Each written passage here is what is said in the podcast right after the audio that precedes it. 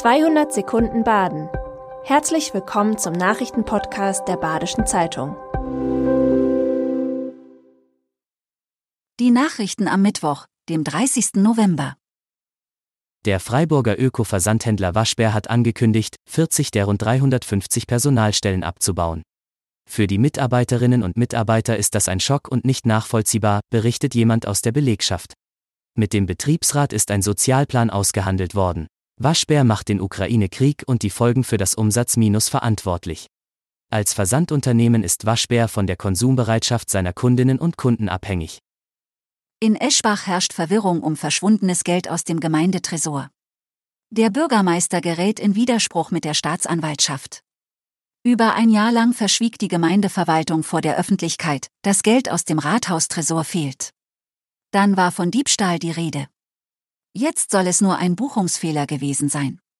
Bei dem verschwundenen Betrag handelt es sich um 3600 Euro. Polizei und Staatsanwaltschaft sollen den Fall jetzt klären.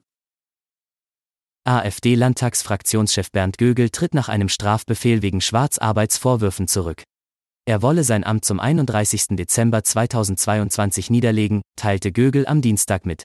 In elf Fällen soll er Geld vorenthalten und veruntreut haben.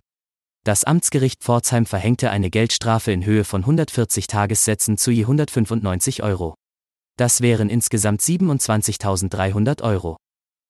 Arbeiter haben bei Straßenbauarbeiten in Eisenbach einen alten Stollen entdeckt.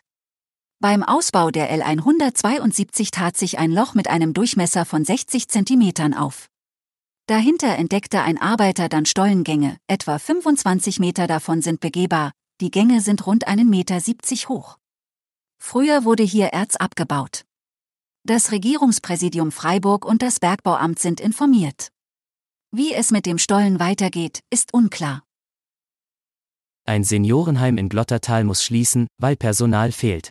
Die 20 Bewohner des Katharina Rieder Haus müssen nun ausziehen und in anderen Caritas-Einrichtungen in der Region unterkommen.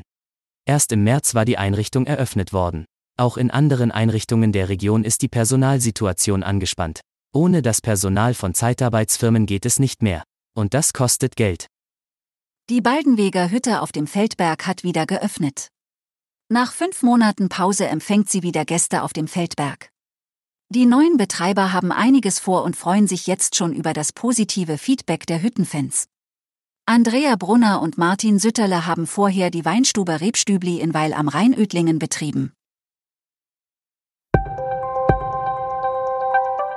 Das war 200 Sekunden Baden. Immer montags bis freitags ab 6.30 Uhr.